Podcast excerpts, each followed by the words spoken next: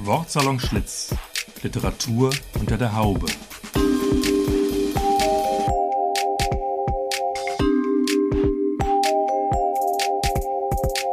Ein Podcast über Literatur, Buch, Stadt und Szene aus dem ehemaligen Frisiersalon Schlitz in Frankfurt.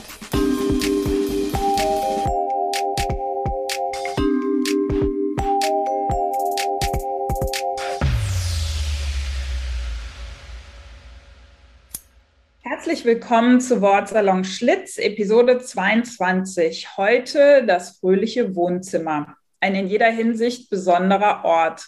In unserem Podcast interessieren wir uns ja immer wieder für besondere Orte der Literatur und auch der Literaturproduktion und heute blicken wir in ein ganz besonderes, ich möchte mal sagen, fast Universum oder ein Miniversum der Literatur. Genau genommen reisen wir mit unserem virtuellen Frisiersalon nach Wien und schauen in das fröhliche Wohnzimmer. Dort treffen wir das Autorinnen, Künstlerinnen-Duo Ilse Kielitsch und Fritz Wittheim. Und wir hoffen, dass sie uns sicher durch ihr verwinkeltes und vielfach verästeltes Wohnzimmerprojekt geleiten und uns ein paar interessante Ecken und Besonderheiten dieses Wohnzimmers zeigen und erklären. Ja, herzlich willkommen, Fritz und Ilse. Ich freue mich sehr, dass ihr heute in unserem Podcast Wortsalon Schlitz zu Gast seid. Ihr habt vielfach gemeinsam, aber auch solo eigene Gedichte, Romane, Graphic Novels produziert, macht Filme, Radioprojekte, Mail Art, habt eine Band, ich weiß nicht, ob sie noch existiert, einen Verlag, eine Zeitschrift und seit 25 Jahren arbeitet ihr an einem unermüdlichen, ungewöhnlichen autofiktionalen, autobiografischen Projekt, dem Verwicklungsroman. Man kann also sagen, ihr seid so eine künstlerische Institution. Ilse, du bist sogar, glaube ich, eine echte Präsidentin mittlerweile. Ne? Präsidentin der Grazer Autorenversammlung, die witzigerweise ihren Sitz in Wien hat, aber trotzdem Grazer Autorenversammlung heißt. Autorinnen Autorenversammlung. Autorinnen Autorenversammlung, genau. Ja, schön, dass ihr quasi den Weg in unser, unseren Frisiersalon gefunden habt. Ja, danke für die Einladung. Ich ja. sage noch was zum Frisiersalon, wenn ich darf, weil wir ja, ja unser fröhliches Wohnzimmer auch 16 Jahre lang in einem Fris alten Frisiersalon hatten, nämlich in Form des Glücksschweinmuseums.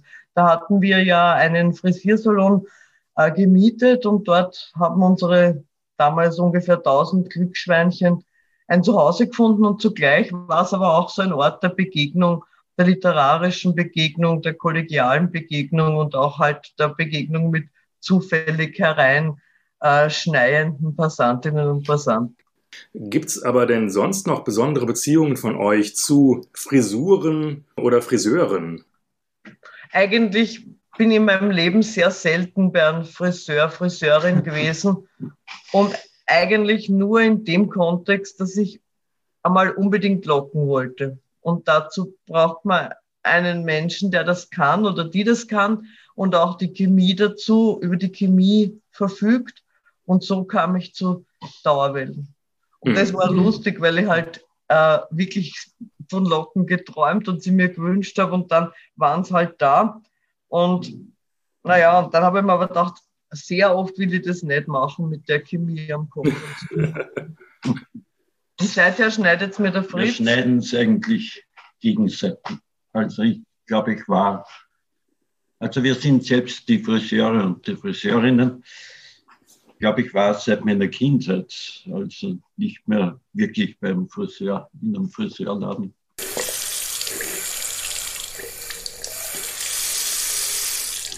Wie ist es sonst mit äh, Äußerlichkeiten, mit Kleidung? Wie wichtig ist euch Mode oder spielt Mode in eurem Leben, eurer Kunst eine, eine Rolle? Mode im engeren Sinn nicht. Also im weiteren Sinn natürlich überlegt man sich, bisschen was man anzieht und so. Wir kaufen Quant eigentlich grundsätzlich fast nur mehr Secondhand. Mag sein, dass es irgendwo noch was gibt, was neu gekauft ist oder was Freunde für uns gemacht haben. Das Label, das ich jetzt anhabe, hat der Freund für uns kopieren lassen. Da ist halt ein, Schwein drauf. Also es gibt dann halt so Sachen, die, die, die schon neu sind, aber im Wesentlichen würde ich sagen, versuche ich Quantkäufe eher sehr, sehr sparsam zu betreiben. Was ich gern habe, ist, dass die Sachen bunt sind. Also wir sind sicher, gehören sicher zu den bunten Und da, deswegen erkennen uns auch Leute. Ich glaube, die Menschen erkennen uns oft auf der Straße wieder oder aus Geschäften, dass wir schon da waren, weil wir immer so bunt anzogen sind. Also wir haben wirklich sehr viel bunte, bunte und verschiedene Farben und so Sachen, ja. Naja, wir haben uns ja auch gewissen Szenen zugehört gefühlt und da ist natürlich so, dass man sich auch der dementsprechenden Mode kleidet. Wenn man sich in einer Bankszene bewegt, dann schaut man auch oder versucht in der Lederjacke aufzutreiben und die zu gestalten. Also man macht auch zum Teil die Mode selbst natürlich. Man mhm. kauft nicht alles neu. Das hat ja auch den Idee von Bank äh, widersprochen, dass man die Sachen neu kauft, sondern kauft alte Sachen, sucht alte Sachen und versucht sie dementsprechend zu gestalten. Mhm. Insofern ist man auch irgendwo selbst der Modeschöpfer. Also, oder früher in meiner Jugend, wie ich noch auf Werf Glamrock, hat man sich auch, man hat sich helle Hosen gekauft, die selbst bemalt. Und man hat eigentlich seine eigene Mode kreiert. Nicht nur die eigene, man wollte sich natürlich auch zugehörig fühlen zu diesem mhm. Zeitpunkt. Genau, du hast schon gesagt, also Punk hat eine gewisse Rolle gespielt für euch auch als Idee und ähm, Punk war ja in gewisser Hinsicht auch eine Modebewegung, ja. Also es ist Malcolm McLaren und Vivian Westwood hatten ja quasi ihr Mode, ihren Modeladen. Hat euch das dann eben ähm, auch so äh, inspiriert, so diese Art von Auffassung von Punk? Also ich denke mal, Mode spielt natürlich bei jeder Bewegung eine Rolle. Ob jetzt wirklich der McLaren und die Westwood so wichtig waren für die Bewegung des Punk, weiß ich nicht, würde ich anzweifeln. Da gibt es natürlich viele Geschichten darüber, wie Punk entstanden ist. Außerdem äh, ist natürlich der Unterschied zwischen US-amerikanischen und englischen Punk, wo die Geschichte dann wieder ganz anders abgelaufen ist.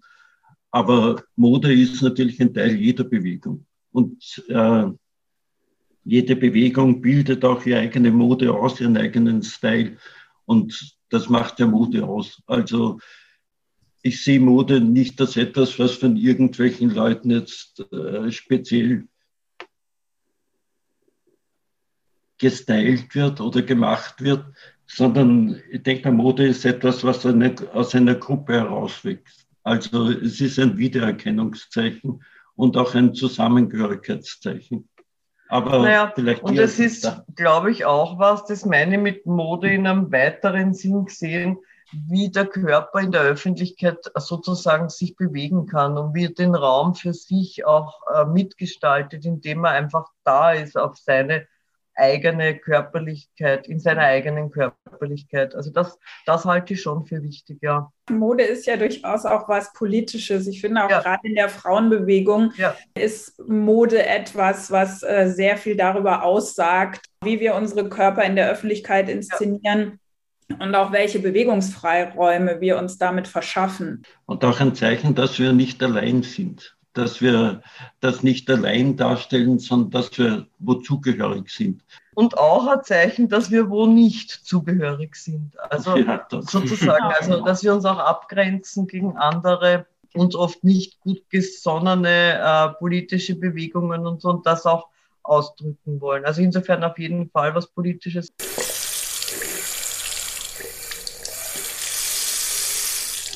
Jetzt umhüllt die Kleidung ja eure Körper, aber ihr selbst äh, seid als künstlerisches Paar ja auch noch umhüllt äh, von Räumen, nämlich von dem eurem Wohnzimmer, was natürlich etwas mehr ist als nur das Wohnzimmer. Das äh, fröhliche Wohnzimmer nennt ihr euer Projekt. Äh, was ist es eigentlich, das fröhliche Wohnzimmer? Es ist ja mehr als nur ein Raum. Äh, historisch entwickeln sich die Dinge oft anders, als man es plant, weil von der Band, die es war, von der Edition, die es war, ist es immer mehr auch zu unserem Leben geworden. Also es ist mehr als ein Raum, in dem wir leben, sondern es ist auch was, was wir durch unser Leben ausdrücken. Und ich glaube, dass schon auch ein, ein Faktor war halt, das mit dem privat und politisch auch ein bisschen zu vermischen, am privaten Raum doch als öffentliches äh, als öffentlichen Ort zu definieren, aber auch als Ort des Zusammenkommens. Also es hat so viel Facetten. Fröhlich damit meinen wir jetzt nicht so einfach, dass wir gern lachen, das auch, aber es ist schon auch sozusagen eine, Art von Gegenfröhlichkeit, die sie dem ganzen Weltgeschehen versucht entgegenzustellen. Und auch diese, diese Frage zu stellen, wie kann man äh, Glück und Heiterkeit gewinnen in einer Welt, die ja, sagen wir so, dem Glück und auch der Heiterkeit nicht unbedingt viel Raum gibt. Wie, wie können wir einerseits doch noch die Hoffnung aufrechterhalten, äh, dass die Welt änderbar ist in unserem Sinne, zugleich auch für uns sowas wie individuelles Glück auch greifbar machen und nicht nur für uns, sondern überhaupt als Möglichkeit in den Raum zu stellen. Einverstanden. Aber das fröhliche Wohnzimmer, das war als Name ursprünglich gar nicht geplant. Also das ist uns mehr oder weniger zugeflogen. Er ist uns eigentlich so zugeflogen, dass eine, unsere erste Veröffentlichung als Band, der hat das für Magen-Darm-Trakt geheißen, das war eine Kassette, der Wurmfortsatz geheißen. Und da war eine Besprechung in einer Musikzeitschrift und die haben geschrieben, Musik aus dem fröhlichen Wohnzimmer. Und äh, wir haben sich gedacht, was soll das heißen? Also wir haben es ja irgendwie als Punk und Industrial Band begriffen und die Musik war eher düster. Es ist uns am Anfang sehr merkwürdig vorkommen und wir haben länger gebraucht, bis wir diesen Begriff für uns eigentlich wirklich positiv umdeuten konnten und eigentlich auch zu unserer Kraft machen konnten und ihn dann für alles übernommen haben. Das heißt, am Anfang war eigentlich auch die Musik. Und wie kam dann die Literatur in dieses, dieses Projekt hinein? Uh, die Literatur kam durch die Ilse. ich habe vorher eigentlich keine Literatur. Also ich habe ein paar Songtexte geschrieben, komme eigentlich eher von der bildnerischen Seite her und von der Musik her. Die Literatur habe ich eigentlich erst für mich im Besitz genommen als Selbstschreibender. Ich habe früher schon über Dadaismus gesammelt und viel gelesen. Das nicht, aber zum Schreiben angefangen habe ich eigentlich erst, wie ich die Ilse kennengelernt habe. Ich wollte halt Schriftstellerin werden und ich wollte halt eigentlich immer oder als junges, sehr junges Mädchen schon Schriftstellerin werden. Es war wirklich ein großer Wunsch von mir, weil mich Sprache und auch das Lesen und Bücher halt wahnsinnig fasziniert haben, schon, also seit ich halt lesen kann ich habe es fast nicht glauben können, dass mir das wirklich gelingt und habe natürlich auch viel Glück gehabt und indem ich richtige und die hilfreichen Menschen halt getroffen habe. Also es war sicher nicht nur, weil ich so toll bin, aber das natürlich auch. Also ich habe wirklich sehr viel auch an Energie und, und, und, und Entwicklung der Sprache in, in, in, in, dieses, in, in diesen Wunsch gelegt, in diese Verwirklichung von dem Wunsch. Aber ihr habt ja dann relativ schnell, glaube ich, auch eine, äh, einen Verlag, also einen Kleinverlag gegründet. Also ist das dann ähm, so eine Kombination gewesen, dass, dass ihr gedacht habt, naja, äh, wenn man noch einen eigenen Verlag hat, dann geht das irgendwie auch einfacher mit der eigenen Schriftstellerei oder war das Versuch, irgendwie sich zu vernetzen oder warum die, die Edition, das fröhliche Wohnzimmer dann als, als nächsten Schritt? Naja, die Wien, das war 81, der Name ist 82 zu uns gekommen und mit der Edition haben wir angefangen, glaube ich, 86. Und ähm, das erste war eigentlich eine Zeitschrift, wo wir hauptsächlich uns beide veröffentlicht haben und Gäste eingeladen. Ähm, ich habe dann die Zeitschrift umkonzipiert und sie weiter geöffnet und die bis äh, 2000, glaube ich, weitergemacht. Und der Verlag war eigentlich die Idee, ähm, dass man eigentlich auch andere Leute fördert. Wir haben ja dazu schon viele Künstler, Künstlerinnen gekannt, Schriftsteller, Schriftstellerinnen. Und der Weg zu einem Verlag oder Verlag finden ist gerade in diesem Bereich, wo wir arbeiten, wo wir keine Romane schreiben und nicht erzählerisch oder wenig erzählerisch arbeiten, sehr schwierig. Und da haben wir sich gedacht, okay, wir machen einfach einen Verlag. Und haben dann das erste Buch gemacht und sind fast pleite gegangen. Wir haben dann ziemlich viel Schulden angehäuft über die Jahre. Das war damals noch Schilling, ich glaube bis zu 80.000 Schilling ist das gegangen. Irgendwann haben wir es dann gelernt, wie es funktioniert und wie man auch um Förderungen einreichen kann. Das war alles einfach ein Lernprozess. Aber im Vordergrund ist immer gestanden, dass wir nicht nur unsere Literatur fördern, sondern Literatur fördern, die uns irgendwie förderungswürdig oder die in unserem Sinne eigentlich einen Beitrag zu einer sagen wir es einfach so, besseren, gerechteren Welt darstellt.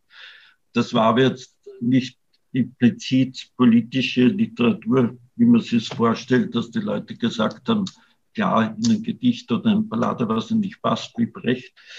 Das ist ein Weg. Unserer war experimentelle, aber das politische auch im Spiel mit der Sprache und im Umgang mit der Sprache zutage treten sollte. Und wir haben dann eigentlich, ich weiß gar nicht mehr, wie viele, ein paar hundert 150 Einzelpublikationen ja, von. Doran und Doran. Wir haben eigentlich das Glück gehabt, dass wir unsere eigenen Bücher sehr schnell in anderen kleinen Verlagen machen konnten und eigentlich sehr wenig im eigenen Verlag dann auch gemacht haben. Also unsere Bücher sind ja. nur ganz selten in, in, im fröhlichen Wohnzimmer halt erschienen. Ich glaube schon, dass das, was der Dirk gesagt hat, dieses sich vernetzen, ist grundsätzlich wichtig. Und das haben wir mit, dem, mit der Edition sicher gemacht, auch mit anderen äh, Kolleginnen, die das auch gemacht haben. Also Christine Huber, die damals die Edition CH gegründet hat, der Hans-Jörg Zauner, der schon gestorben ist, der hat damals seinen kleinen Verlag hatte. Es war eigentlich bis zu einem gewissen Grad die normale Herangehensweise man schreibt und irgendwie ist der nächste Schritt, man schaut, äh, was gibt es noch und wie bringt man die Sachen ans Licht der Öffentlichkeit. Ein Netzwerk, bevor es das Netz gegeben hat. Also man hat sich noch live getroffen und auch das, dass wir zum, nach Mainz zumindest, Mainzer Mini-Pressenmesse gefahren sind, war natürlich für uns super. Weil wir haben den Dirk und viele Leute kennengelernt und auch so ist das Netzwerk größer geworden natürlich und der Austausch auch. Jetzt habt ihr aber nicht nur ein Netzwerk gemacht und eine eigene Szene so geschaffen, sondern das Fröhliche Wohnzimmer ist irgendwie so ein Allround-Projekt. Ihr produziert ja auch Filme, Comics, Radioprojekte. Naja, die Radiosendung machen wir mit einem Team. Also da sind wir die Hälfte eines Teams, das die Radiosendung macht. Die Filme haben wir ja für Okto in den letzten, seit Okto TV halt dieses, äh, diesen kleinen, äh, wie sagt man, der Stadtteil oder Stadtfernsehen eigentlich gibt oder einen nicht kommerziellen Sender halt gibt, sind wir halt dabei. Und das heißt halt, man muss äh, und will ja, man ist dabei, um das Programm mitzugestalten. Und das haben wir halt gemacht mit Filmen über mhm. eigentlich mittlerweile 15 Jahre ja, hoffen wir, dass es bleibt, weil solche Projekte sind natürlich ziemlich wichtig auch, gerade weil sie so partizipativ sind und sehr viele Leute einbinden, auch zum Mitmachen und so. Ja, und Radio Orange, das freie Radio sowieso, also da, da wollte ich schon lange was machen. Es hat sich eigentlich durch Corona ergeben, weil ja nichts möglich war. Und man konnte, und ich wollte dann eigentlich nicht jetzt noch was streamen oder so, sondern ich habe mir gedacht, na, versuchen wir es über äh, äh, sozusagen äh, alternatives freies Radio. Und das war halt Radio Orange. Und da haben wir diese Gruppe zu viert gegründet und machen das jetzt einmal im Monat. Das Bildelement, das spielt ja bei euch schon auch eine große Rolle. Einfach es ist nicht nur einfach die, das Spiel mit der Sprache, sondern das Spiel mit Sprache und Bild. Vor allem mit Comics auch natürlich. Und diese Comic-Elemente tauchen ja auch gerne in den Filmen wieder auf. Warum ist es so wichtig, das zu verbinden, diese Sprache und Bild? Ich bin eine begeisterte Comic-Leserin und ich finde das einfach wirklich sehr schön, wie man, also jetzt, wie manche äh, Bilder sich mit Text verbinden lassen. Also das Zeichnen ist äh, ja eher die, das Hauptgebiet von Fritz weil, und ich bin aber sehr froh, dass ich auch mitzeichne, weil es einfach auch was sehr Schönes ist und ich muss sagen, diese Erweiterung aufs Zeichnen hin hat mir persönlich auch viel gebracht. Also ich habe viel gelernt auch am wie man schaut, was hinschauen bedeutet, weil das hat ja mit Zeichnen auch was zu tun, wie sehe ich die Welt und auch so und hat auch ein bisschen einen anderen Zugang zum zum ja zur Sprache wiederbracht, weil das wirkt ja miteinander, das ist ja wirkt ja aufeinander ein diese. Aber ein Teil unserer literarischen Arbeit war ja immer auch wie, äh, im visuellen Bereich, also mit visueller Poesie und da gibt es natürlich immer Verbindungen zum Film. Also ich habe meine Filme am Anfang, wenn ich literarische Texte auch verwendet habe, immer auch als eine Art visuelle Poesie gesehen. Weniger, ich habe mich weniger als Filmemacher gesehen. Es hat sich dann auch entwickelt. Wir haben dann später auch äh, eher so Dokumentationsfilme gemacht und einmal sogar auf Super 8 Winnetou 1 verfilmt. Also es hat dann auch andere Formen angenommen, aber am Anfang war das eigentlich für mich immer in diesem Bereich visuelle Poesie. Komik ist das natürlich, äh, also weiß gar nicht genau, wie es entstanden ist, den ersten Comics. Wir waren begeisterte Comics-Leser und es war dazu mal irgendwie die Welle auch dieser autobiografischen Comic in den 90er Jahren. Und so haben wir auch angefangen, einen autobiografischen Comic zu zeichnen mit viel Ironie über unsere Dummheit selbst. Ich glaube, es ist immer die Frage, wie sozusagen, wie offen ist man gegenüber Einflüsse für das, was man liest, sieht, hört und so an Kunst, aber auch an anderen Dingen in der, in der Umwelt und wie äh, äh, fließt das ein ins eigene Leben und Schaffen. Und ich glaube, das ist wichtig, weil man ist ja sozusagen nie nur die Ilse in meinem Fall, sondern es fließen ja sehr viele andere äh, Personen, Lebewesen irgendwie ein in das, in das Ganze, wie ich die Welt wahrnehme und was ich da drin mache. Und ich glaube, das ist wichtig, sich nicht nur als ich zu sehen, sondern als, äh, als sozusagen Empfängerin dieser ganzen Einflüsse und als Summe von diesem Ganzen, was auf Ilse jetzt in diesen vielen Jahren, die es mich halt gibt, eingewirkt hat und einwirkt, ja. Also was mir dann noch einfach auffällt, dass natürlich dieses Element der Comics in Verbindung mit euren experimentellen Texten diese Texte durchaus einfach auch zugänglicher macht. Ja, es, äh, es bringt nochmal ein sehr starkes humoristisches Element rein. Also ich finde diese, im Gegensatz zu vielen anderen experimentellen Texten, die ich kenne, sind eure Texte auf eine bestimmte Art und Weise sehr, sehr zugänglich. Wir sind auch zwei. Also das, das, das Willi bei diesem, bei diesem Zusammenarbeitsdings hat es, glaube ich, schon auch, äh, ist schon das, was wir gemeinsam machen. Und das Zeichnen gehört dazu und die Comics hat eine andere Art von äh, Selbstreflexion und Humor, weil wir uns ja auch selber miteinander einigen müssen, was da stehen wird. Und in mhm. diesem Kontext dieser Einigung äh, verändert sich natürlich das Geschriebene. Es hat sich auch von den Anfängen her sehr verändert. Am Anfang ist das Experimentelle, das Wortspiel, auch äh, das Spiel mit Sprache viel mehr im Vordergrund gestanden. Und ich glaube, unser Weg war dann irgendwie dieses rein Abstrakte mit unserem Leben zu verbinden. Und so ist so langsam die Idee des Verwicklungsromans entstanden. Und ich glaube, unsere Sprache hat sich, hat inzwischen eine gute Mischung angenommen zwischen den experimentellen und den doch äh, darstellend erzählenden, oft in ganz ins Banale gehend erzielende.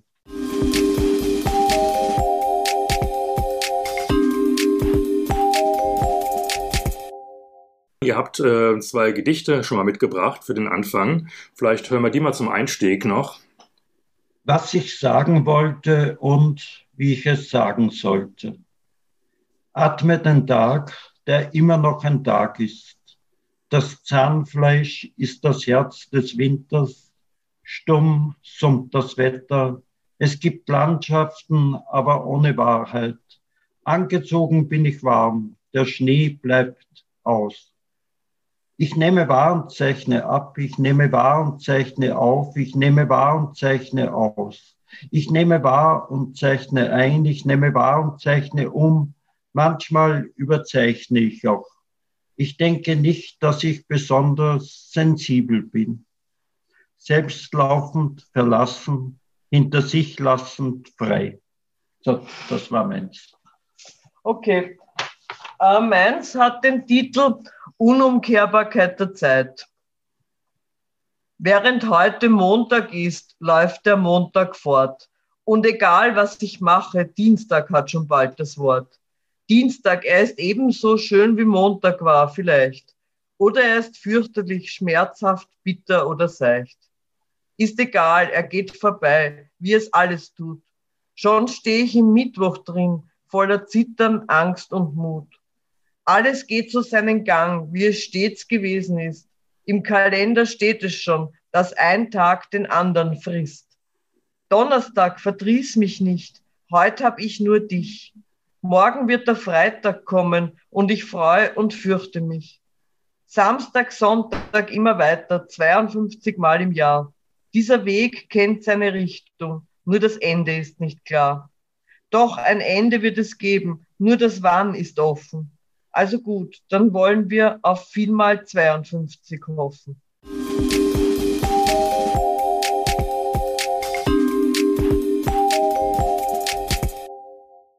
Vielen Dank für diese Kostproben. Ihr habt vorhin davon gesprochen, das fröhliche Wohnzimmer von der äh, sogenannten Widerspruchsfröhlichkeit. Das ist ein Begriff, der mir jetzt total gut gefallen hat.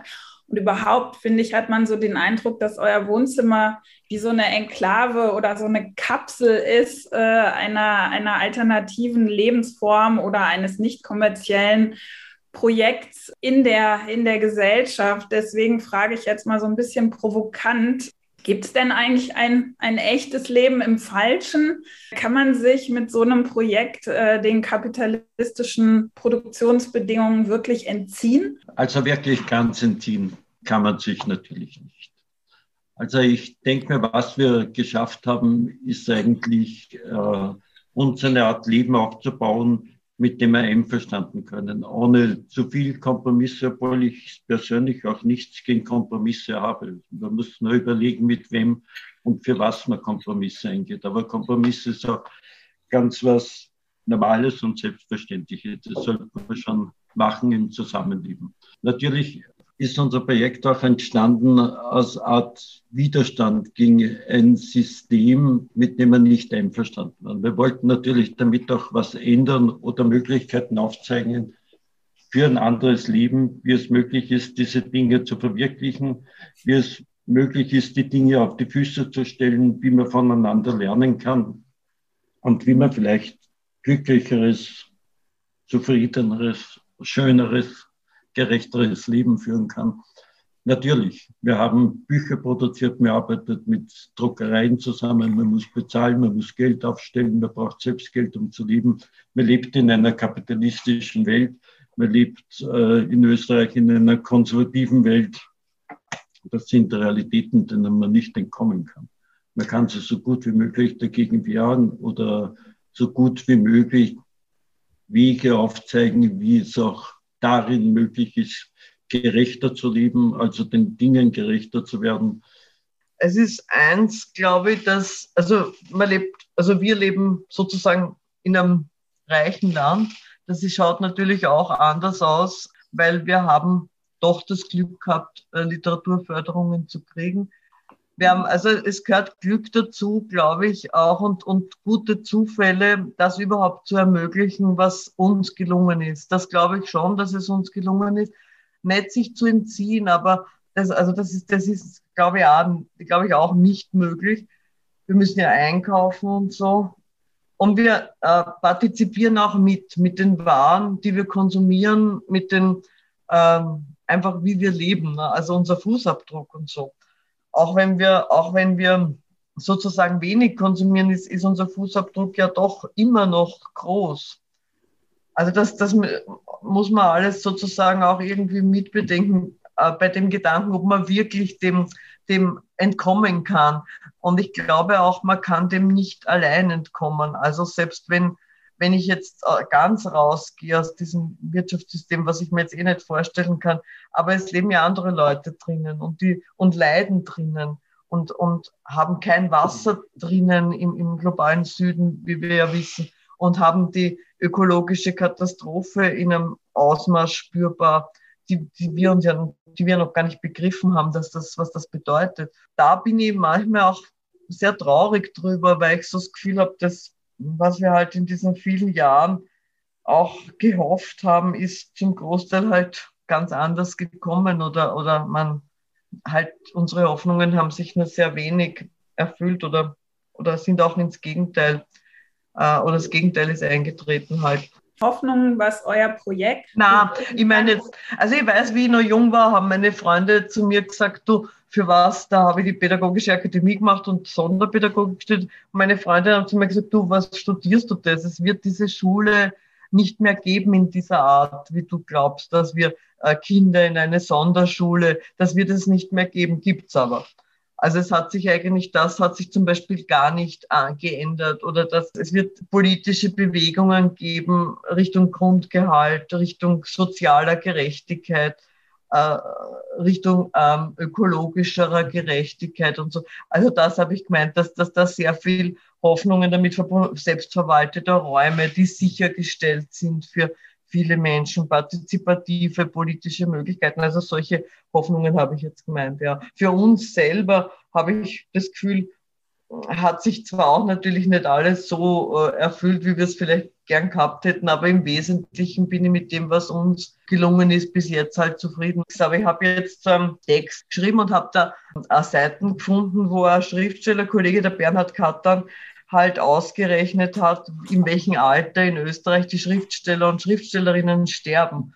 Und bei ihm ist da, das ist jetzt 20, ich glaube 15 Jahre her, die sterben eben, das ist jetzt keine valide Statistik, aber sie sterben eben sehr jung. Und er führt das halt schon auch auf die Armut zurück und dass sie halt keine äh, guten Zahnprothesen haben, keine guten Brillen, keine psychotherapeutische Unterstützung im Krisenfall, weil sie es nicht zahlen können keine ähm, Zusatzbehandlungen, wenn sie krank werden, die halt die Kassen nicht übernehmen. Also da bin ich schon auch, also da weiß ich schon auch, äh, wie es manchen Kolleginnen und Kollegen geht, die halt, das sehe ich ja auch, das sehe ich ja auch, wenn ich sie kenne, ne, die halt da wirklich äh, nicht so, nicht dieses Glück hatten und auch vielleicht nicht so vernetzen, weil das ist ja letztlich auch was, was man lernen, das muss man machen, das muss man lernen, vernetze ich mich, schließlich anderen andere Menschen, die das auch nicht die Möglichkeit hatten, das zu lernen, weil sie eben aus Kontexten kommen, wo das nicht quasi äh, so, so leicht lernbar ist. Oder wenn du einen wirklich harten Brotjob machst, äh, kannst du nicht nebenbei äh, dich vernetzen und schreiben und, und, und. Also das wissen wir ja, wir haben ja auch so Jobs gemacht, wo halt nur vorübergehend, aber wo es auch klar war, wenn ich diesen Job jetzt mache, dann, dann bin ich am Abend eben müde und dann will ich nicht vernetzen, sondern dann will ich vielleicht noch an meinen Sachen arbeiten und dann auch schlafen gehen.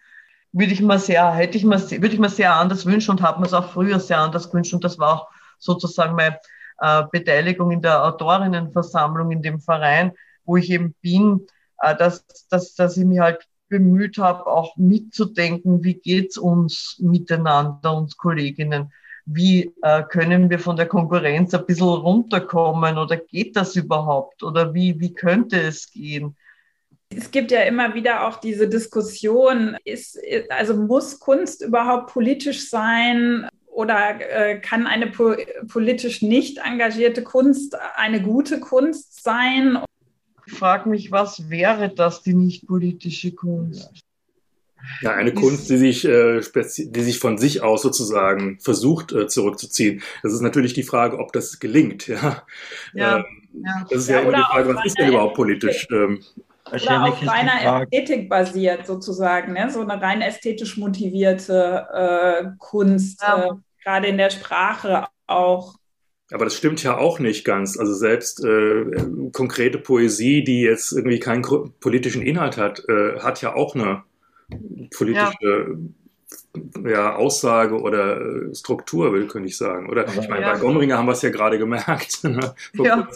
Man darf nicht davon ausgehen, dass da jetzt ein Autor in der Autorin sitzt und sagt, ich mache keine politische Kunst. Also ich schreibe das Buch wird ja dann vermarktet und es wird natürlich dann auch in ein gewisses politisches Umfeld integriert.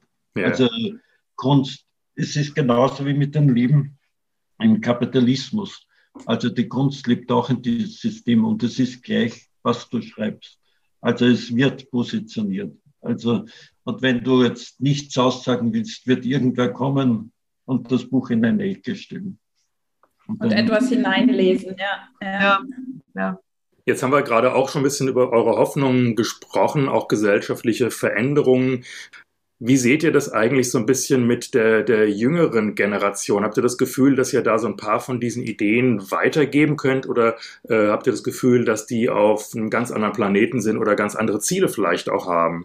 Also im Prinzip haben wir eigentlich schon das Gefühl, dass man die Ideen weitergeben kann.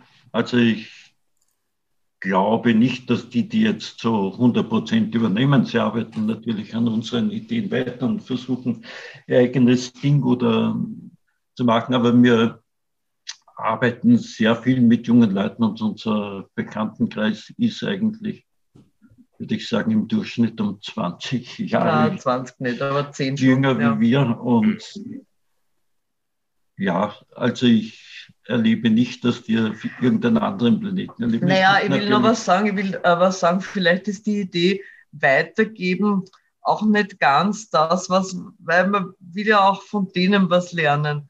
Also Nein. es soll ja irgendwie in beide Richtungen, also wenn die dann eine Food Coop machen oder so, was, ja, mache ich zwar nicht mit, weil ich, ich schaffe es nicht, ja, also man, man, sieht ja auch, wie die sozusagen, wie die Jüngeren jetzt selber äh, was anderes machen oder darüber hinausgehen oder auch andere Probleme haben natürlich, weil die, die Klimadiskussion war in meiner Jugend nicht so präsent wie jetzt. Jetzt ist sie super präsent und, und, und muss es auch sein. Aber auf TikTok seid ihr noch nicht, oder? Ja. Aber sind auch nicht alle von unseren jungen Freunden dort. Also es, okay. man, es, gibt ja auch viele, viele verschiedene Arten, jung zu sein, so wie es zu unserer Zeit viele Arten, jung zu sein gegeben hat. Mhm. Es ist auch das ganze Leben schwierig geworden, weil wir sind doch in die 70er Jahre sozusagen, haben wir unsere Jugend erlebt und haben die Dinge dann in den 80er Jahren aufgebaut. Was Wohnen betrifft und wie viel Geld man braucht hat, um überhaupt überleben zu können, war äh, überschaubar.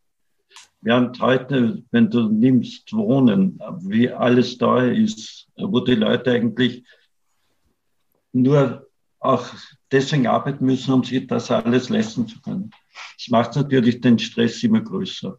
Und ich glaube auch, dass wir in einer Zeit äh, jung waren, wo sehr viel, äh, wo sehr viel Zukunftsvision da war. Und ich glaube, es ist was anderes, wenn man jetzt in, in der Zeit lebt, in der, ja, wo man sich fragen muss, geht es überhaupt weiter? Oder, oder wird es diese Welt noch geben oder wie wird sie ausschauen? Und, und also das ist, glaube ich, schon was anderes noch einmal, was uns in der Form, natürlich haben wir auch nicht gewusst, wie geht es weiter, Kalter Krieg und so, aber es war insgesamt doch eine andere Befindlichkeit, würde ich sagen, eine, eine positivere.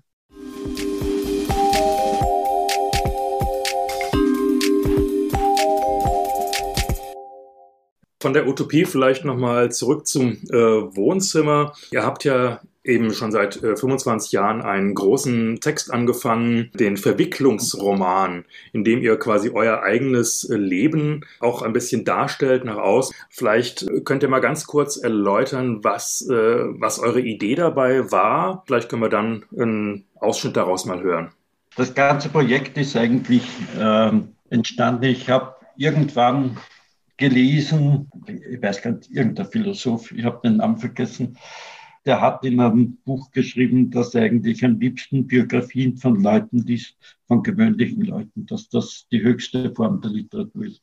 Und irgendwie hat es, ähm, ich glaube, die Liesl Rüberi hat das gesagt, dass einer der wesentlichen Momente in der Literatur ist, dass man das autobiografische, das Persönliche mit den Experimentellen zusammenbringt. Und ich habe dann begonnen am Anfang äh, so eine Art Biografie von mir zu entwerfen, also so eine Autobiografie. Das ist mir aber dann irgendwie zur Fahrt vorkommen. Haben wir gedacht, eigentlich ist es viel witziger, wenn man das zu zweit schreibt, wenn man dann einfach nicht so seine Geschichte erzählen kann, sondern immer auf den anderen, die andere reagieren muss und dadurch viele Geschichten werden. Und so ist auch die Idee, entstanden, das Verwicklungsroman zu nennen, weil sich da zwei Personen gemeinsam verwickeln und sich in ihr Leben verwickeln. Eigentlich immer bereit sein müssen, den anderen mitzudenken. Ich kann keine Geschichte entwerfen, wenn der andere die andere dazwischen schreibt. Und das hat natürlich einen besonderen Reiz ausgemacht für mich. Und dann haben wir es probiert und es hat geklappt und jetzt schreiben wir es seit vielen Jahren. Und es ist auch die Idee, Entwicklung ähm, ist, wird gedacht als sozusagen kontinuierliche, mehr oder weniger äh, gerade Linie, in der sich halt was entwickelt. Aber im Leben ist es aber nicht so. Es gibt im Leben nicht diese eine gerade Linie, der das Leben folgt. Und die Kausalprinzipien sind immer nachher erst da. Also man weiß nicht, äh, es gibt Seitenspuren, äh, auch Sackgassen, es gibt komische Kreiswege, die, das, die man halt geht im Leben. Und dem tragt der Titel auch ein bisschen Rechnung. Also, und wir sind auch nicht immer sozusagen ähm, die Herrinnen über unser eigenes Schicksal, sondern es, äh, das suggeriert die Idee Entwicklung ein bisschen, wir entwickeln uns. Aber in Wirklichkeit verwickeln wir uns und werden entwickelt von, von Vorgängen, die wir nicht zur Gänze oder manchmal gar nicht steuern können. Ja, das strebt ja auch kein literarisches Ende an. Also das Buch wird damit enden, dass einer von uns beiden stirbt, dann ist das sozusagen das Ende des Projekts. Es geht eigentlich darum, auch unser Leben im Alter zu begleiten, also zu sehen, was kommt, was äh, kommt auf uns zu, wie gehen wir damit um, wie werden wir damit fertig. Also es ist ja nicht immer alles so lustig, aber wir machen uns darüber lustig. Wann hat es angefangen? Der erste ist 99 erschienen, genau. ja. Mhm. Also da haben wir vorher natürlich dran geschrieben und 99 ist er dann erschienen. Und dann haben wir uns auf diesen Biennalen, also alle zwei Jahre, Rhythmus irgendwie festgelegt. Also jetzt 23 erscheint dann wieder einer. Ja.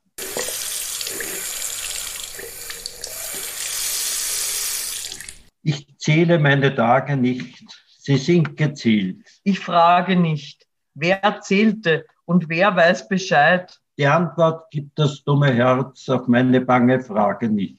Was wird das heute? Was aus mir? Zur Stunde sage ich, schlage nicht. Denn jetzt ist immer, immer jetzt. Das Stundenglück verjage nicht. Die Zeit verrinnt und du mit ihr. Es gibt die langen Tage nicht oder nicht oft. Noch sind wir da.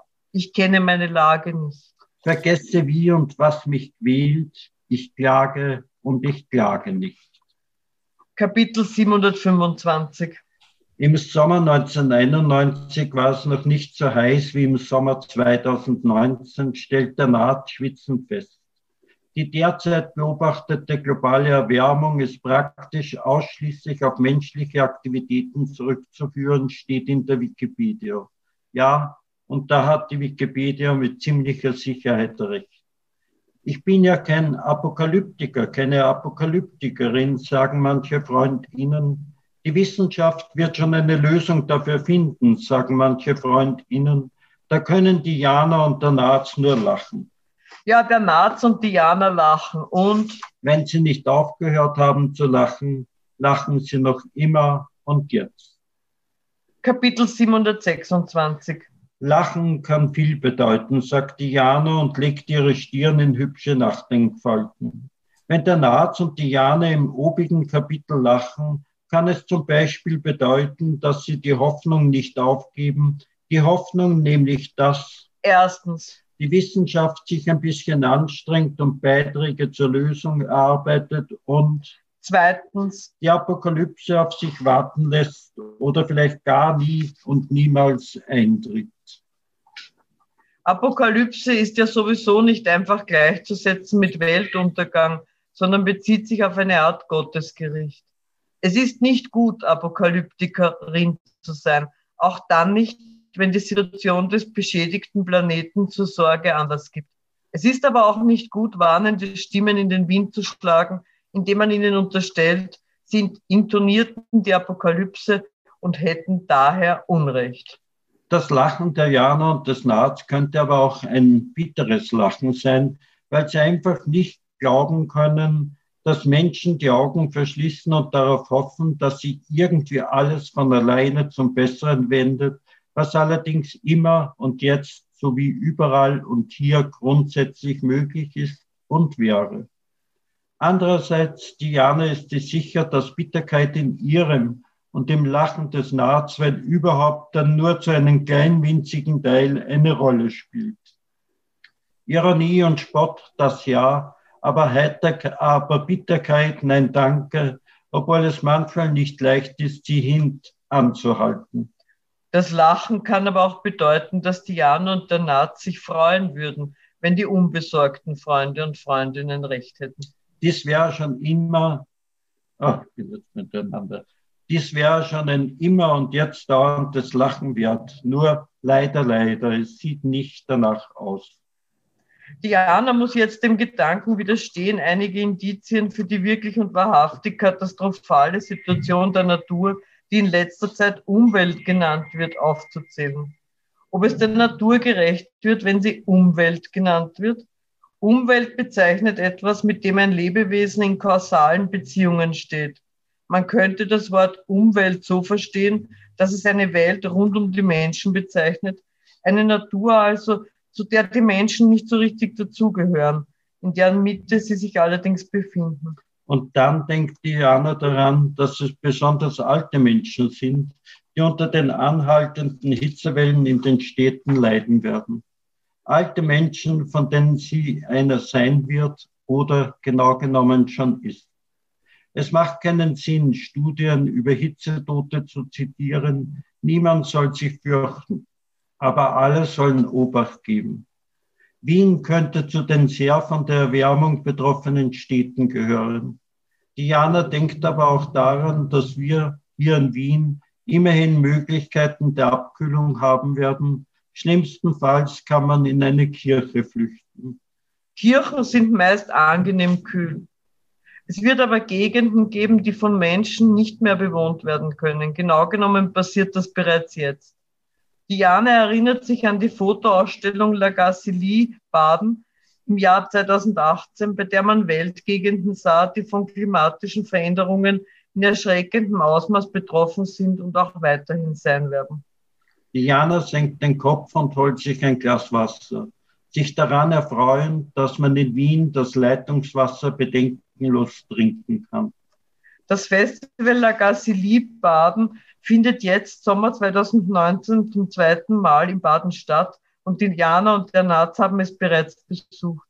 Es ist eine riesige Freiluftausstellung. Die Fotos sind über die ganze Stadt verteilt und mit ausführlichen Kommentaren versehen. Zum Abschluss sind Diana und der Naz in ein Gasthaus gegangen, haben sich im Garten gemütlich niedergelassen und sind fünf Minuten darauf ins Innere des kleinen Gasthauses geflüchtet, auf das es ihnen nicht ins gemeinsame Gulasch regne. Fleisch essen heizt das Klima ebenfalls an. Und ja, im Gulasch befand sich Fleisch. Ist es möglich, ein unbescholtenes Leben zu führen? Ich weiß nicht, sagt Diana und blickt besorgt auf das Büschel Bananen, das der Naz aus dem Supermarkt gebracht hat. Rote Bio-Zwiebeln hat der Naz keine gebracht, da kleingedruckt auf dem Etikett zu lesen stand, dass diese aus Ägypten stammen.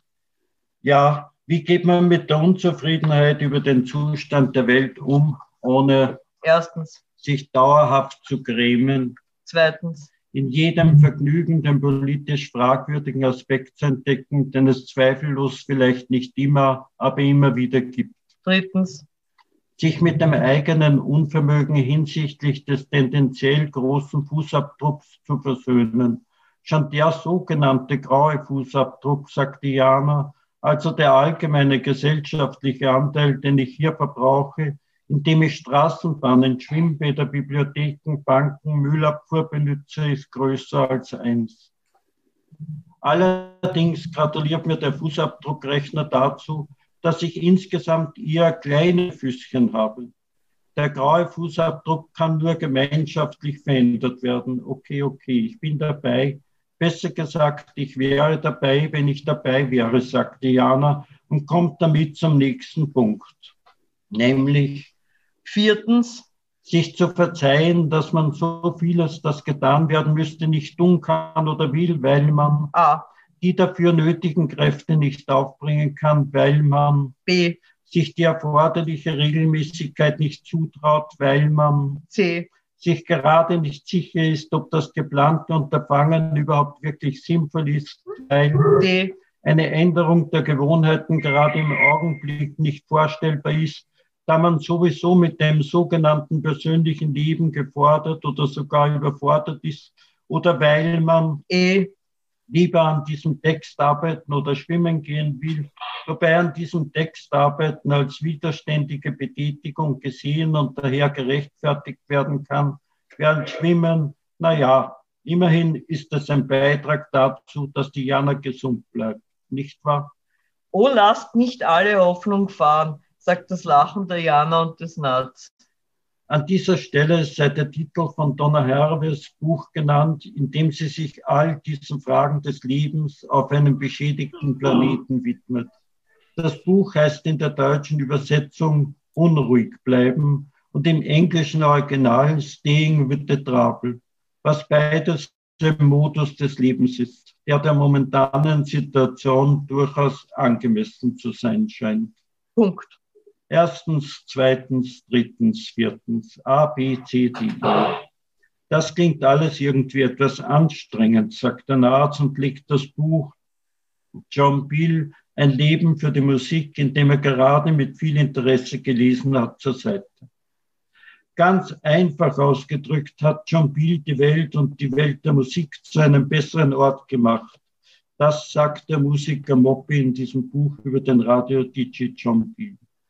Die Welt und die Welt der Literatur zu einem besseren Ort zu machen, ist genau das, was auch Diana und ich mit diesem Verwicklungsroman beabsichtigen, sagt der Arzt auch wenn manchmal alles irgendwie etwas anstrengend klingt. Sich etwas anzustrengen ist nicht weiter schlimm, schmunzelt der Arzt. Manchmal strengt es mich schon an, in der Früh aus dem Bett zu finden. Aber ich habe es bis jetzt noch jeden Tag geschafft. Das ist ja toll, sagt das Pseudonym Fritz mit leicht ironischem Unterton. Das ist ja toll.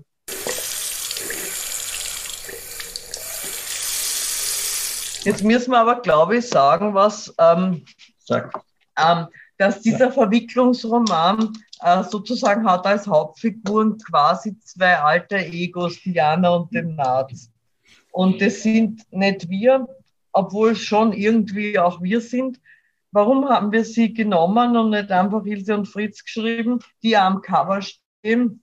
Weil Ilse und Fritz von sich in der Ich-Form sprechen müssten und wir wollten eigentlich sozusagen äh, eher Distanz zwischen die, unsere Ichs und uns als schreibende Personen bringen. Deswegen sozusagen diese, also die Jana ist sozusagen äh, ein, eine Kunstfigur und die daraus entstanden ist, den Namen habe ich deshalb gewählt, weil in Wien sagt man ja immer, wenn man nicht weiß, was man, ob man Ja oder Nein sagen will, sagt man, na ja. Und daraus habe ich die Jana gebaut, diesen Namen halt. Und sie ist sozusagen, tritt hier als heimliche Zwillingsschwester der Ilse auf, die aber unsichtbar ist. Kannst du das noch unterscheiden? Bist naja, du dann, man kann es immer weniger. Man kann es weniger unterscheiden, je mehr der äh, Verwicklungsroman fortschreitet. In der Kindheit war es nur wurscht, weil da war Diana weit mhm. weg von der Ilse. Aber jetzt, wo Diana auch manchmal publiziert, und zwar unter dem Namen Ilse, wird es ein bisschen komisch. Also wenn ich jetzt rekurriere auf andere Publikationen, dann, muss, dann hat es Erklärungsbedarf.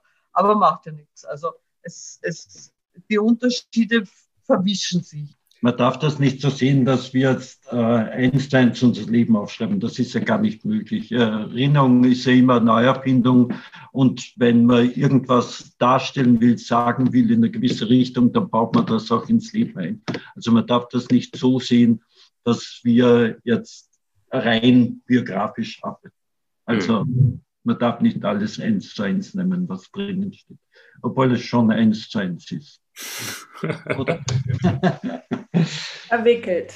Aber was, was natürlich schon auch wirklich auffällt, vor allem im fortschreitenden Verwicklungsroman, ist so diese, äh, diese starke Beschäftigung auch mit, mit den Dingen, die halt nicht funktionieren, mit, äh, mit dem Alter, mit den Körperlichkeiten, aber auch eben mit den Krankheiten. Ilse, du hast zum Beispiel äh, eine, eine schwere Krebserkrankung gehabt, das ist ja thematisiert, wo du da auch ein eigenes Werk schon geschaffen hast aber auch Fritz, du schreibst auch gelegentlich mal über deine Neurosen und Ticks und äh, was noch alles äh, da äh, dazukommt.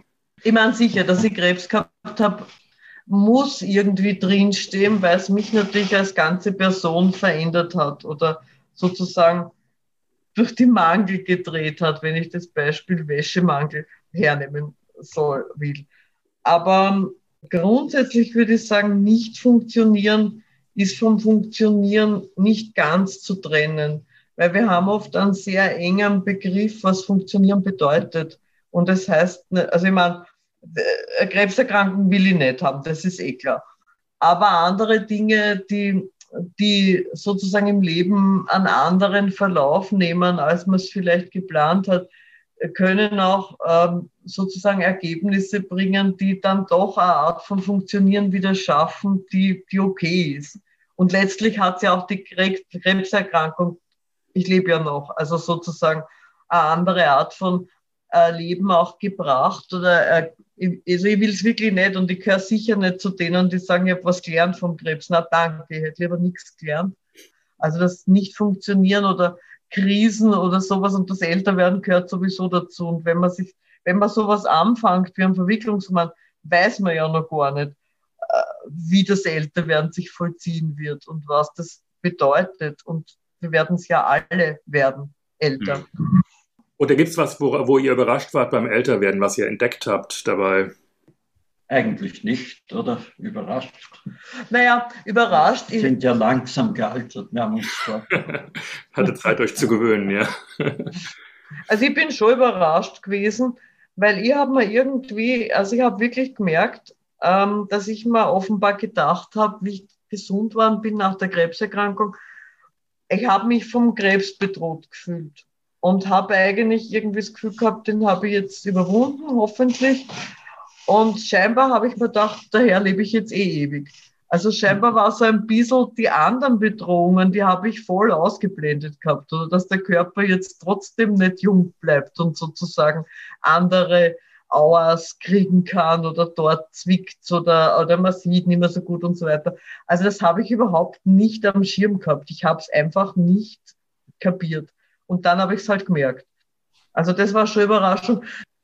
Also ich, ich strebe es an, eine weise alte Frau zu werden. Und diese, diesen Plan habe ich wahrscheinlich vor zehn Jahren hätte ich den noch nicht sagen können. Aber jetzt muss ich sagen, ja, ich bin jetzt alt und ich möchte gern noch äh, alt und bis zu, und weise, ja. Und bis zu einem gewissen Grad ist es mein Plan, noch älter und weiser zu werden. Ja. Es ist schon manchmal komisch, wenn man plötzlich sieht, dass der nächste Runde Geburtstag der 70er ist. Das ist, man, es ist schon merkwürdig. Man, also es geht ja langsam voran, aber so wirklich begreifen tut man es auch nicht ganz, dass es wirklich so ist. Ich habe ein Interview gelesen von dir, Ilse, wo du gesagt hast, sowas wie das Erbe für alle, wie Thomas Piketty vorschlägt, oder das bedingungslose Grundeinkommen, das wäre einfach wichtig, um es anzudenken, um alles neu zu organisieren und einfach die künstlerische Arbeit, du hast es so genannt, als Notwendigkeit zu denken. Und es ist ja insbesondere für das Alter dann auch wichtig, oder? Das würde doch sicher einiges ändern. Klar, und das ist auch, glaube ich, eine andere Verteilung der Ressourcen muss passieren und wird auch passieren, hoffentlich auf, um, auf eine gute Art, also auf eine gute, verträgliche Art, weil das muss passieren, das glaube ich schon. Und ich glaube es, aber bei der Kunst geht es, glaube ich, auch darum, dass der Zugang breiter sein muss. Eigentlich muss jeder, jede die Ressourcen und die Möglichkeiten haben, Kunst zu schaffen, wenn er sie das will. Und das heißt, ähm, ausreichenden Zugang zur Kunst, ausreichend Zeit zur Verfügung zu haben, ausreichend sozusagen Ressource auch an Mitmenschlichkeit zur Verfügung zu haben. Und das alles, glaube ich, muss dazu führen, dass Kunst äh, von mehr Leuten gemacht und damit auch wahrgenommen wird. Natürlich geht es mir auch darum, dass die Künstler und Künstlerinnen, die jetzt Kunst machen, ähm, abgesicherter leben können oder nicht in, in prekäre, äh, wirkliche Armutssituationen kommen. Aber es geht mir schon auch darum, wie, was für einen Stellenwert hat Kunst oder Literatur oder Kunst überhaupt in diesem gesellschaftlichen Kontext. Und ich glaube, den, den einen höheren kann sie nur kriegen, wenn die Zugangsbeschränkungen, diese ganzen äh, Schwellen, die es gibt, um Kunst zu machen, aber auch um sie zu sehen und so weiter, wenn die halt verschwinden. Ja. Wobei da ist doch eigentlich schon viel passiert, muss man sagen. Also Kunst hat doch eigentlich einen viel breiteren Stellenwert heute als äh, als früher. Es gibt ganz viele Barrieren, die gefallen sind. Gerade äh, heute kann ja eigentlich sich jeder in irgendeiner Form künstlerisch betätigen und verwirklichen, ob es musikalisch ist oder literarisch eben gerade auch ähm, eben durchs Internet äh, ist ja ganz viel passiert, was früher nicht möglich war. Gleichzeitig ist es wiederum schwieriger geworden, damit irgendwie zu leben und Geld äh, zu verdienen. Ja, also das ist ja. Es geht eigentlich auch um die Bezahlung und das natürlich ja. ein Problem. Also Eben. die Leute, die Kunst machen, die wenden ja auch keine Zeit dafür. Und wenn sie das Internet stellen, ist die Bezahlung, die ist nicht vorhanden. Es gibt natürlich auch viele Orte, gibt in Wien zum Beispiel den Nempermöbel die Volksliefen. Natürlich können da die Leute hinkommen und lesen. Und sie lösen es auch. Es gibt zumindest Gratisbier für das, das machen. Sie versuchen das ja auch zu lösen, denen etwas zurückzugeben, wenn sie hinkommen und sich dem aussetzen und das lesen.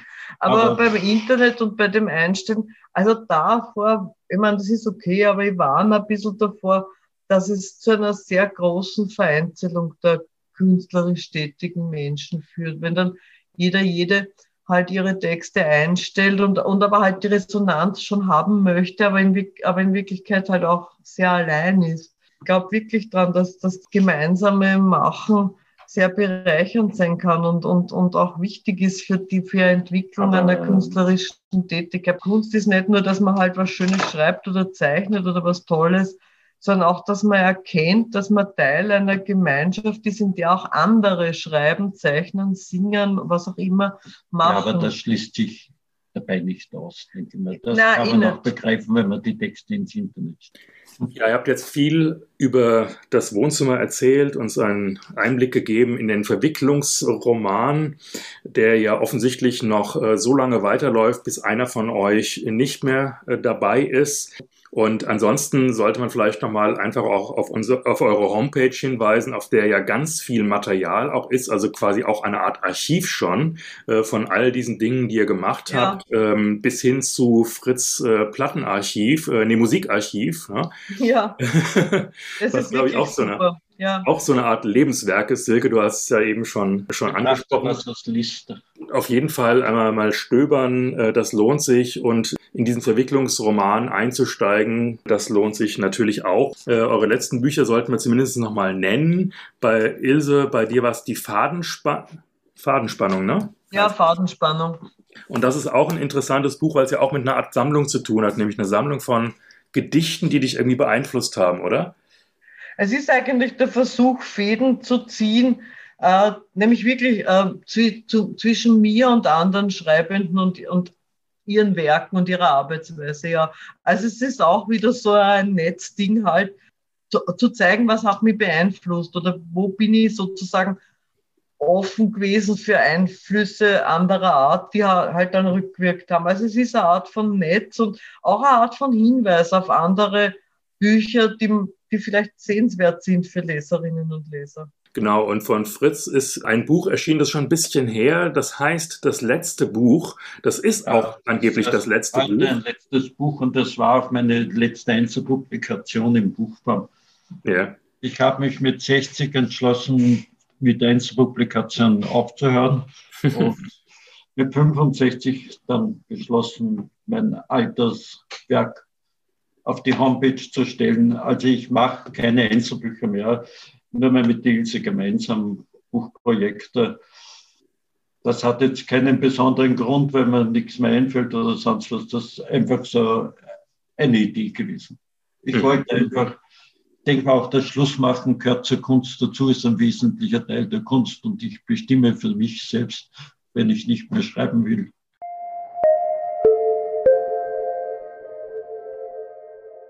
aus dem Regal gezogen.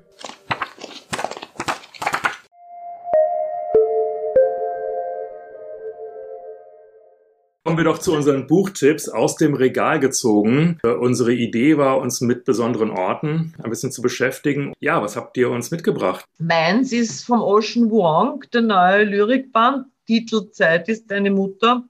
Auf, ich bin zufällig auf ihn gestoßen, auf sein äh, Lyrikband Nachthimmel mit Austrittswunden und habe wirklich, also das ist, also die sind zweisprachig und war das, das ist jetzt aber nicht zweisprachig und ich habe es wirklich auch äh, total schön und total intensive Gedichte gefunden.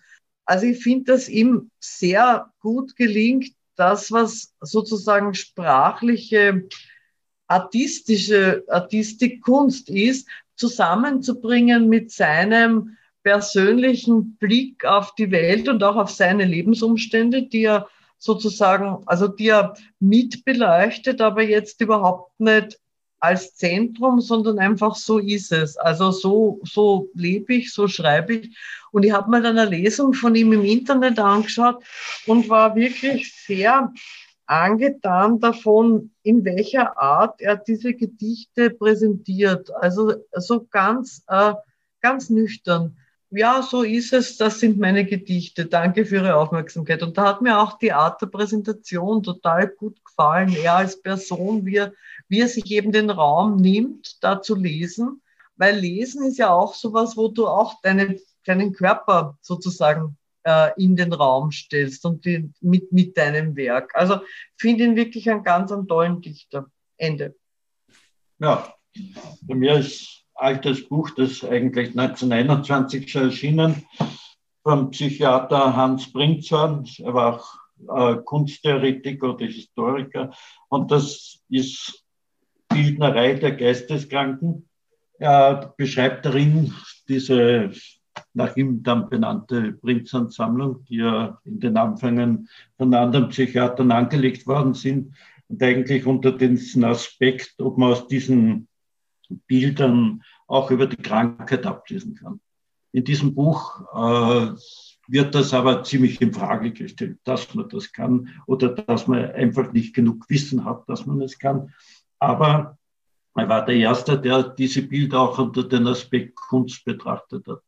Und dieses Buch hat dazumals 1921 groß Aufsehen erregt. Und es wurde fast zu sowas wie der Bibel der Surrealisten und überhaupt der Avantgarde Anfang des 20. Jahrhunderts. Und man kann, wenn man diese Sammlung, ich habe sie besucht und leider ist sie real sehr klein, weil die Räumlichkeiten sehr klein sind. Man sieht nur Bruchstücke davon. Aber wenn man die Bildwelten in der Avantgarde anschaut, gibt es sehr viel Bezug natürlich auf diese Bildnereien der Geistesgang und auch auf dieses Buch. Und da ich ein großer Fan bin dieser Kunst, war es, ist es eines meiner Lieblingsbücher einfach. Ich lese es immer wieder, genauso wie die sieben Data-Manifeste von Tristan Zara, das sage ich jetzt noch. Also es sind für mich so Grundbücher einfach, äh, auch der Avantgarde und Moderne des 20. Jahrhunderts. Ja, Silke, was hast du uns denn mitgebracht? Äh, ich habe mitgebracht von Judith Herrmann daheim aus dem S. Fischer Verlag 2021 und äh, natürlich war es am Anfang auch so ein bisschen der Titel, der mich dazu verleitet hat, daheim mit ins fröhliche Wohnzimmer zu bringen, weil ein Wohnzimmer ist ja oft für viele Leute das daheim. Aber ich finde auch immer diese Frage, was ist eigentlich daheim? Ist es ein konkreter Ort oder ist es irgendwie ein Gefühl? Judith Herrmann beantwortet diese Frage in ihrem Roman. Eigentlich ist es nämlich beides. Also da ist sowohl so ein konkreter Ort äh, in diesem Roman. Es ist irgendwie ein sehr märchenhafter, finde auch nahezu utopistischer Ort aber nicht äh, in Form von so einem knalligen Xanadu, sondern es ist ein, ist ein ganz karger Ort in einer, in einer Küstenlandschaft, wenig Personal, was auch eher kauzig, ich würde sagen, man kann das schon kauzig nennen. Und ich finde es insgesamt so ein recht entrücktes Szenario, in dem dieses Buch spielt. Und irgendwie daheim ist dann auch ein Gefühl, die, die Ich-Erzählerin, die fängt ein, ein neues Leben an in, in diesem Ort und es gibt immer so Rückblenden melancholischer Art in ihre Vergangenheit. Gleichzeitig versucht sie sich in diesem aktuellen Leben zurechtzufinden und sucht so ein bisschen nach dem Platz, nach ihrem Platz in der Welt. Sie stellt so eine Frage an, an einer Stelle des Buchs, äh, die zieht sich auch durch das ganze Buch und diese Frage heißt, ähm, was brauchen wir eigentlich und worauf können wir verzichten? Und ich finde das eine, einfach eine tolle Frage überhaupt für uns alle. Und die stellt sie auch auf verschiedenen Ebenen. Sie beantwortet sie im Grunde auch so ein bisschen, weil ja alles so sehr karg ist und äh, auch in einem sehr nüchternen Erzählton äh, beschrieben, aber doch sehr komplex. Also ich, ich mag dieses Buch sehr und ich, ich finde, Judith Herrmann ist hier wirklich auf der Höhe ihrer Erzählkunst, wenn man das mal so sagen darf. Dirk, was hast du mitgebracht? Ja, ich habe einen sehr alten Schinken mitgebracht äh, von Paul Thoreau, Mosquito Coast oder auf Deutsch Mosquito Küste. Es ist im Prinzip eine Art von Aussteigergeschichte, die Geschichte eines etwas besonderen, äh, ungewöhnlichen Erfinders, äh, der äh, aber glaubt, in dem Ort, wo er lebt, in den USA, irgendwie äh, nicht vorankommen zu können oder sich äh, bedrängt fühlt von der Bürokratie, von eigentlich auch dem kapitalistischen System, in dem er sich nicht zurechtfindet und er sucht einen perfekten Ort, wo er eigentlich sein Leben leben kann, autonom, wie es halt irgendwie geht. Seine Idee äh, ist, dass er ähm, aus Feuer Eis machen kann, also quasi äh, ohne Strom Eis erzeugen kann. Und er denkt, das wird ideal funktionieren, wenn er das irgendwie in Honduras macht, irgendwo im Urwald weil dort können die Leute doch sicher Eis brauchen. Er schleppt seine ganze Familie an diesen Ort, ähm, ohne wirklich, also damals gab es ja kein Internet und sowas, man konnte sich nicht wirklich informieren, was da eigentlich los ist, ohne irgendwie eine Ahnung zu haben, wie es da eigentlich aussieht. Die Idee einfach nur möglichst weit weg von der Zivilisation zu kommen. Und natürlich ist es ein äh, grandioses Projekt des Scheiterns, also es funktioniert alles nicht so wirklich und äh, vor allem auch die Familie äh, wird natürlich auch dann von diesem manischen Typen da auch äh, in, in sehr schwierige Situationen mit reingebracht. Also es ist eine Geschichte von einer ja, einer Vision, auch einer Vision, irgendwie das Leben selbstbestimmt leben zu können. Das ist ja eine Vision, die wir eigentlich gut kennen, ähm, und aber auch eines, äh, eine, eines tragischen äh, Scheiterns. Und äh, ich finde, das ist eine eigentlich heute noch ziemlich aktuelle Geschichte. Das Komische ist nur, als ich jetzt nochmal reingeguckt habe, habe ich plötzlich das Gefühl bekommen, huch, das ist ja fast so eine Art Reichsbürgergeschichte, ja, oder so eine Querdenkergeschichte, ähm, mhm. weil ja auch die oft so äh, diese Vision haben, sich einen völlig autonomen Bereich suchen zu können und da agieren zu können, aber dann eben vielleicht auch so ein bisschen ohne Rücksicht auf alle anderen, ja. Also ja. sich aus der Gesellschaft eben rauszunehmen. Und das ist ja, glaube ich, etwas, was wir gerade im Moment sehen, dass äh, gerade in diesem Querdenkerbereich äh, gerade auch diese Auswandererideen, die sind einfach sehr, sehr präsent. Und die Leute wollen genau nach Mittelamerika, ich glaube, Paraguay ist so ein Hit im Moment, ähm, oder irgendwo die Pampa nach Kanada, also möglichst weit weg von allem. Das Buch war lange im Deutschen vergriffen. 2019 ist eine neue Ausgabe ähm, erschienen im Deutschen, äh, übersetzt von Werner Waldhoff und zwar im Atlantik Verlag bei Hoffmann und Kampe. Das ist ein Unterverlag von Hoffmann und Kampe. Jetzt sind wir leider am Ende dieser wirklich interessanten und, wie soll ich sagen, umfänglichen Episode angelangt und haben dann doch nur einen Teil eures Wohnzimmers kennenlernen können. Wir bedanken uns ganz herzlich, dass ihr bei uns zu Gast wart. Diese Episode von Wortsalon Schlitz wurde einmal mehr präsentiert von Dirk Hülstrunk und Silke Hartmann und wir bedanken uns beim Kulturamt Frankfurt für die freundliche Unterstützung. Neue Episoden äh, gibt es immer auf unserem Blog bei Podigy, auf Apple Podcasts, Spotify und anderen Podcast-Plattformen. Und wir haben auch eine Facebook-Seite, die heißt Wortsalon Schlitz und dort kann man immer sehen, was aktuell ist und uns auch Kommentare hinterlassen. Wir bedanken uns ganz herzlich bei euch. Äh, vielen Dank, Fritz und Ilse. Dass ja, danke ihr, auch von unserer Seite.